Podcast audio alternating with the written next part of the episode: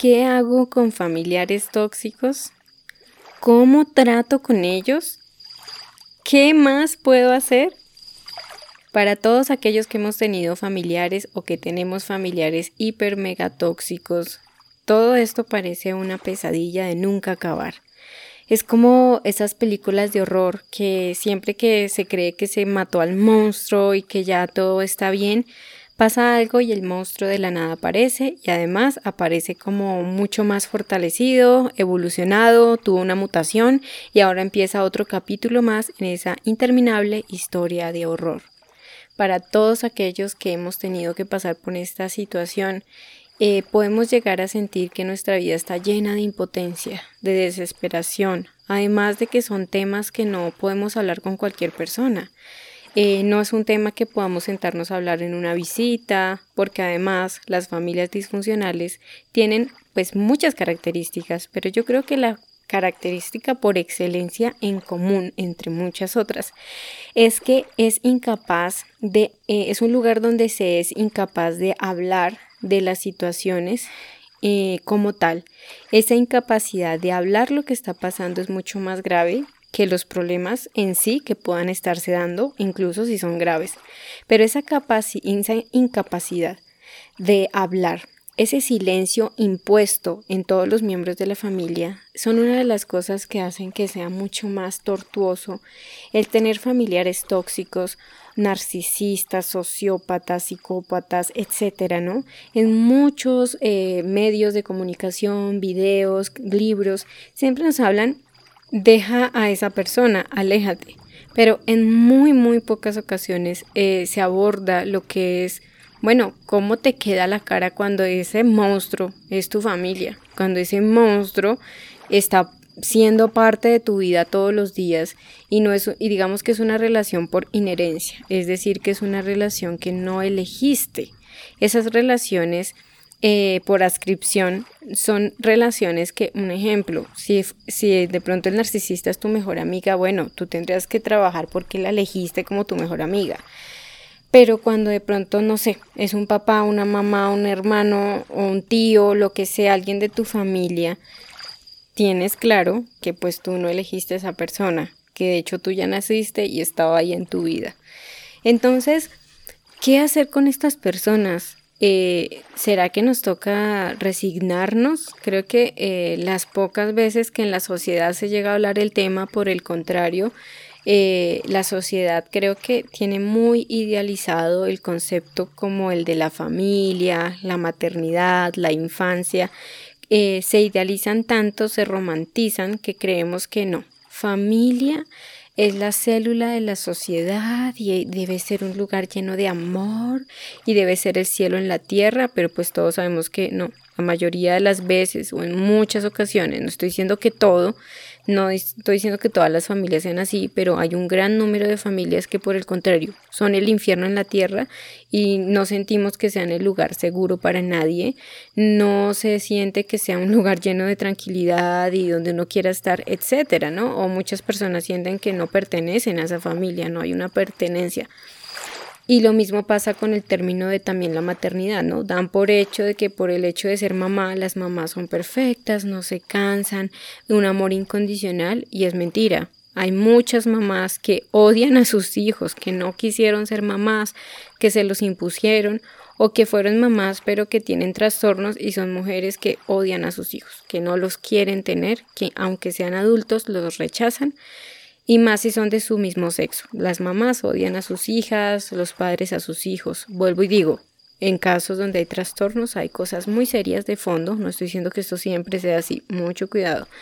Y lo mismo, también se idealiza la infancia, ¿no? Eh, nos hacen creer que la infancia es uno de los momentos más dulces y tiernos en la vida del ser humano, de los más felices, y mentiras, en muchas ocasiones, vuelvo digo, no significa que haya gente que no tenga una infancia feliz, pero en muchas ocasiones se le dice a la gente tu infancia fue muy feliz y cuando vas y analizas tu vida, mentiras. La infancia no fue tan feliz como te hicieron creer.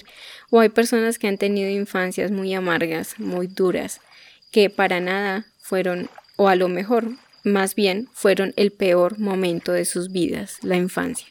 Entonces, como vemos que hay una sociedad que idealiza, que está en negación, yo creo también, pues este tipo de temas son muy tabúes, ¿no? Como tú no puedes hablar esto, ¿cómo, cómo te vas a plantear anular y cancelar a tu familia? Sí, es como como estás loco, ¿no? Y además en ninguna, no se habla mucho de esos temas, eh, no se plantea que, que a veces el lugar donde muchas personas no quieren estar precisamente es en su familia. Entonces, ¿qué hacer con esto? ¿Qué hacer? ¿Será que es verdad que tienes que resignarte? Que esa fue la, mm, el yugo que te tocó cargar en la vida y tienes que asumirlo. Tienes que cortarte las alas y seguir tu vida con esto, que es lo que te tocó. Tienes que eh, renunciar a tus sueños, renunciar a tu salud mental, a tu autoestima, a poder tener una vida en paz. ¿Tienes que renunciar a eso?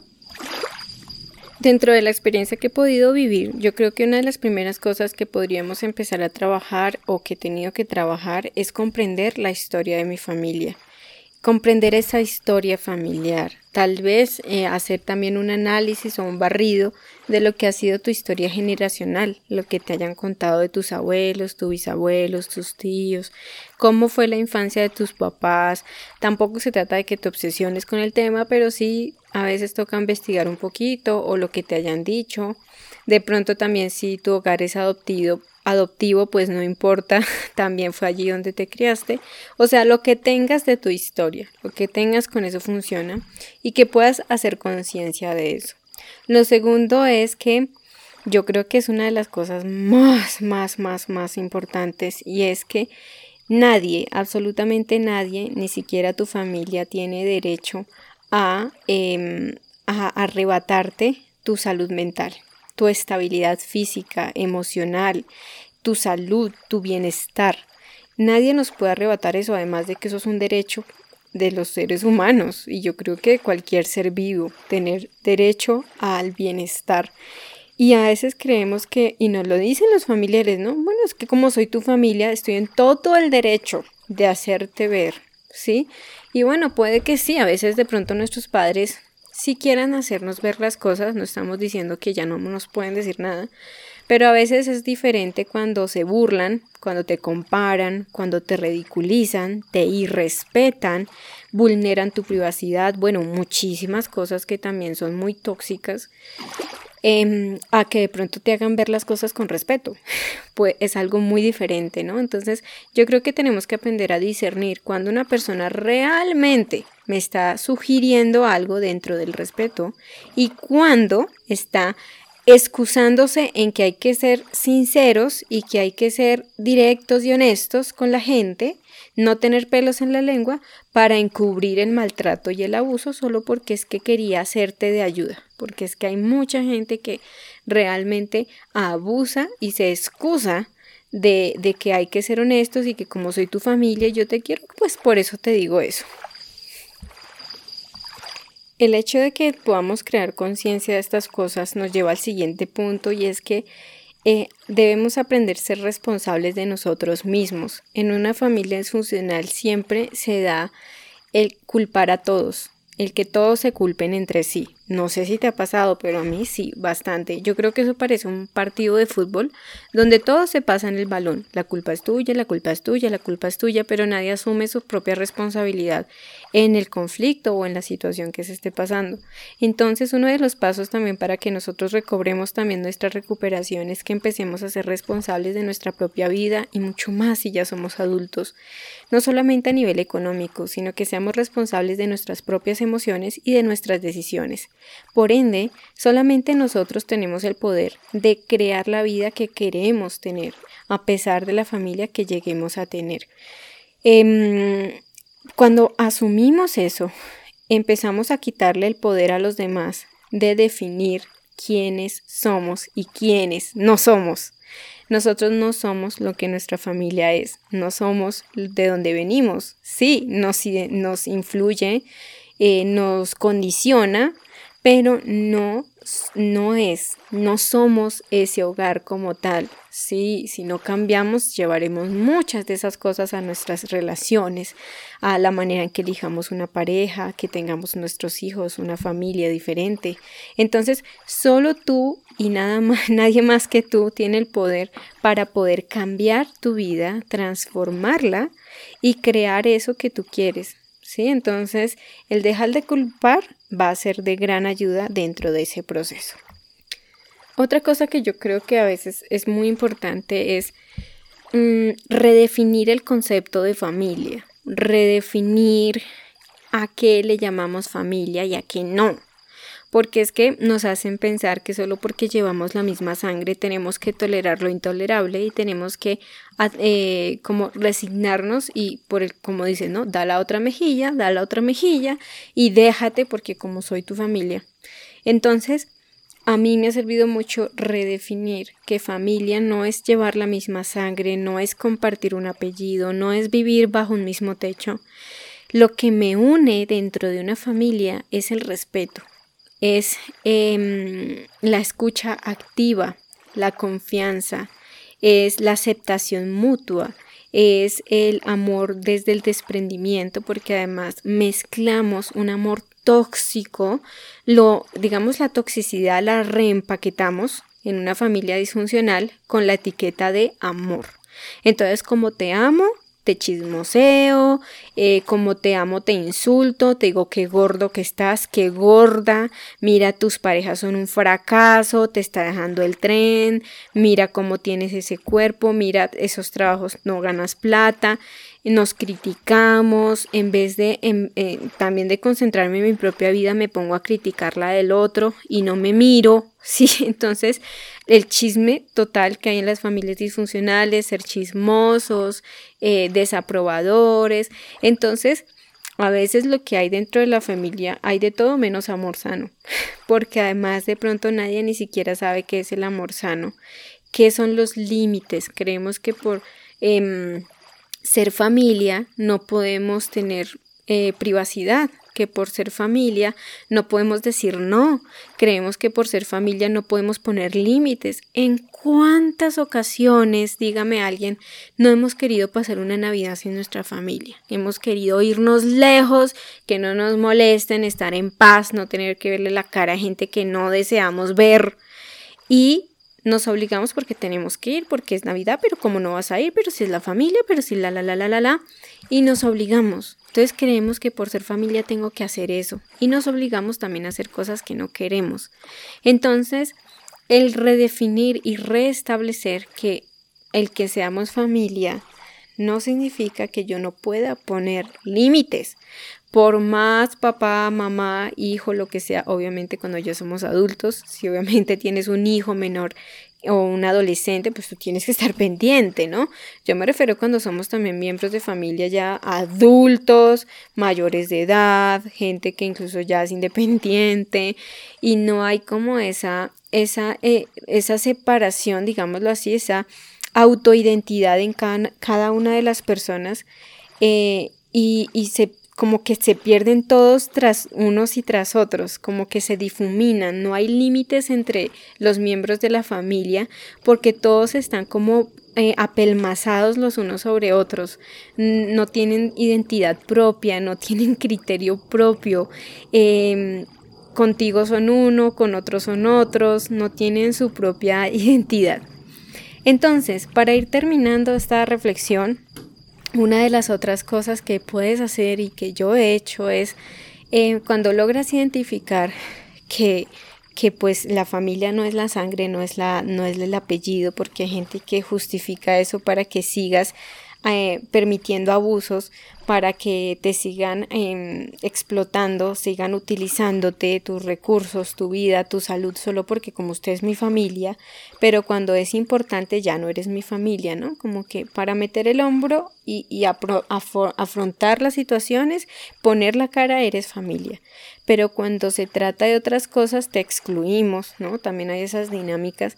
Entonces, cuando tú empiezas a crear conciencia, a ver la historia familiar, a entender que familia no es lo que nos hacen o nos venden esa idea, que solamente tú puedes tener la responsabilidad de cambiar y transformar tu vida, empiezas a redefinir el concepto de lo que es la familia y qué es lo que une dentro de una familia, no siendo la sangre, sino el respeto, el amor, la confianza, el apoyo, eh, la privacidad, eh, bueno, muchas cosas, ¿no? Que son las pautas sanas dentro de las relaciones familiares. Entonces viene lo siguiente y es, por favor, recuerda que no es tu responsabilidad cambiar a los miembros disfuncionales de tu familia ni a nadie. Nosotros no tenemos la responsabilidad ni vamos a poder cambiar a nadie, ni siquiera a nuestros hijos.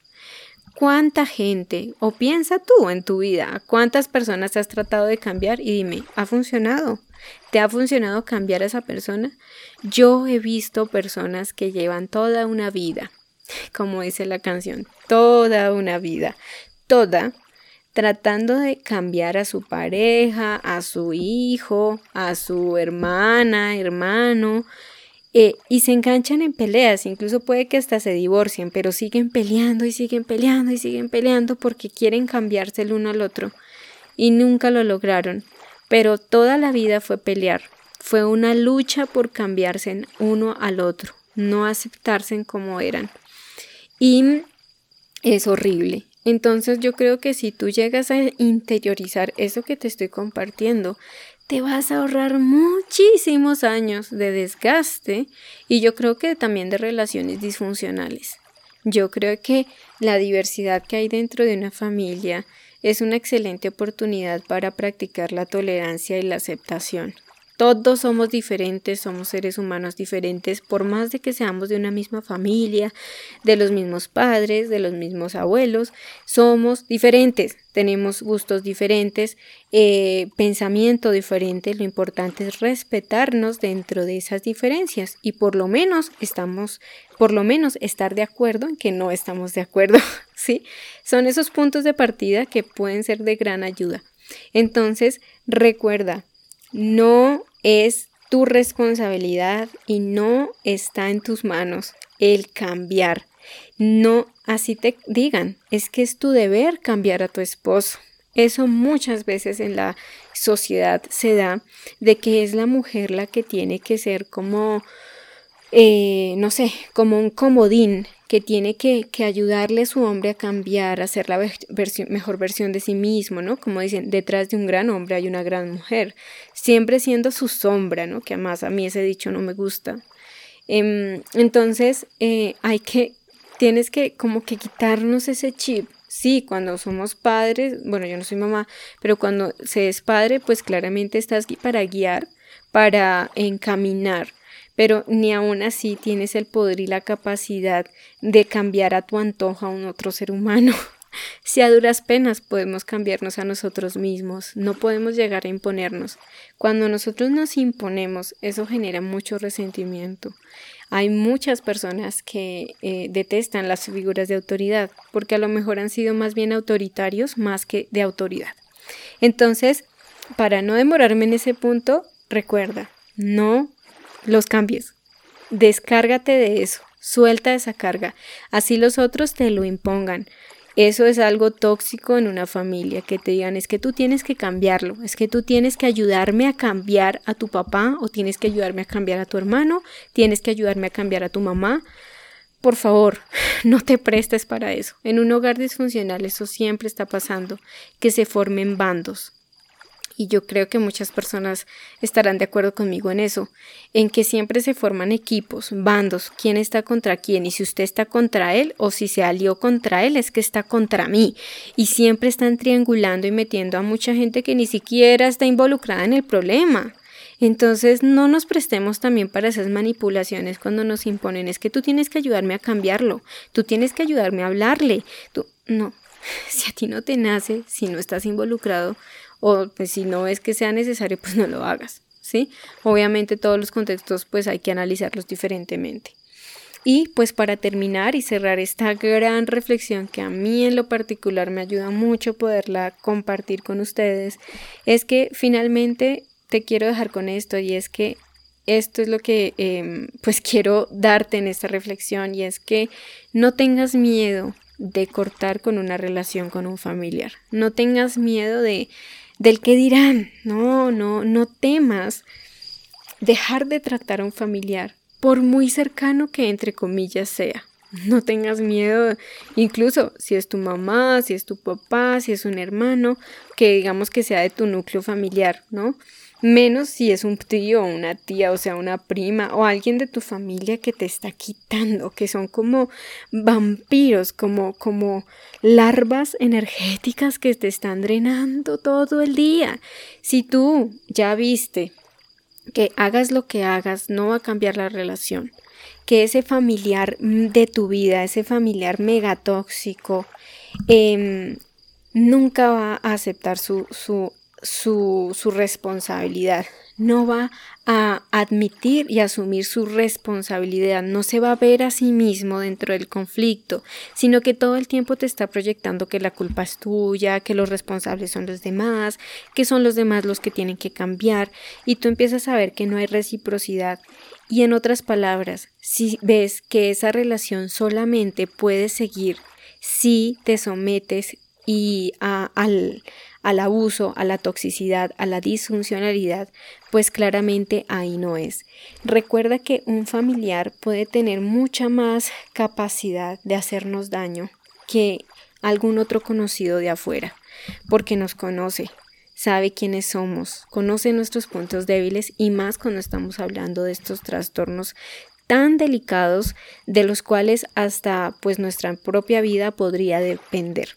No estoy siendo, eh, no sé, extremista ni dramática, pero yo sé que muchas personas saben a qué me refiero. Entonces, pues esa es mi reflexión para ti hoy. No tengas miedo a cortar una relación que realmente no te suma. Créeme que te trae mucha salud mental y creo que de hecho ese tipo de valentía es la que puede inspirar y ayudar y animar a otras personas y a impactar otras vidas de que sí es posible tener una vida sana, una vida con calidad, con libertad emocional, con salud mental, libre de personas que no quieren cambiar, no quieren mejorar, no quieren recuperarse y que quieren es arruinar tu vida es la verdad. Yo esto pues muchas de las cosas que compartí aquí hoy es por pues experiencia, lo puedo decir. He podido practicar el distanciarme y cortar relaciones con familiares tóxicos, analizarme también a mí, eh, cuál ha sido mi porcentaje en esa situación, si también he sido tóxica, si he tenido actitudes un poco poco sanas y sobre todo aprender qué lección me vino a traer ese familiar también, ¿no? No se trata de que huyamos de las relaciones, que salgamos corriendo como el correcaminos, sino que digamos que trabajemos también esas relaciones que se acortan, que se acaban, eh, vuelvo y digo, este es como el último recurso, pero un, un, recurso excelente cuando tú ya lo has intentado todo, cuando ya se ha mirado muchas maneras de poder, entre comillas, rescatar, entre comillas, esa relación para que mejore, para que se encarrile a una relación más funcional, más sana. Pero cuando hay tóxicos muy nocivos, eso usualmente no se da. Entonces, bueno, esa ha sido mi reflexión para ti hoy. Espero que te haya encantado tanto como a mí este tema porque en verdad es muy, muy interesante y son cosas que usualmente no se hablan o que las personas a veces les da miedito hablar porque a veces es algo controversial o incómodo. Entonces, bueno, pues yo tuve el valor de hablarlo hoy. Eh, y bueno, recuerda que puedes comentar, eh, me encantaría, eh, estamos hablando de estos temas también en mi canal de YouTube en Sonia Ataraxia, salud mental y relaciones sanas. Así que también te espero por allí si quieres ir a visitarme y comentar también qué te pareció esto. Y bueno, muchísimas gracias por haberme escuchado. Hoy te mando un abrazo gigantísimo y nos seguimos escuchando aquí en Píldoras Ataraxia. Conoce mucho más sobre mente y relaciones sanas en el canal de YouTube Sonia Ataraxia y encuéntrame en Instagram y Twitter como Sonia-Ataraxia. Gracias, muchas gracias por escuchar Sonia Ataraxia.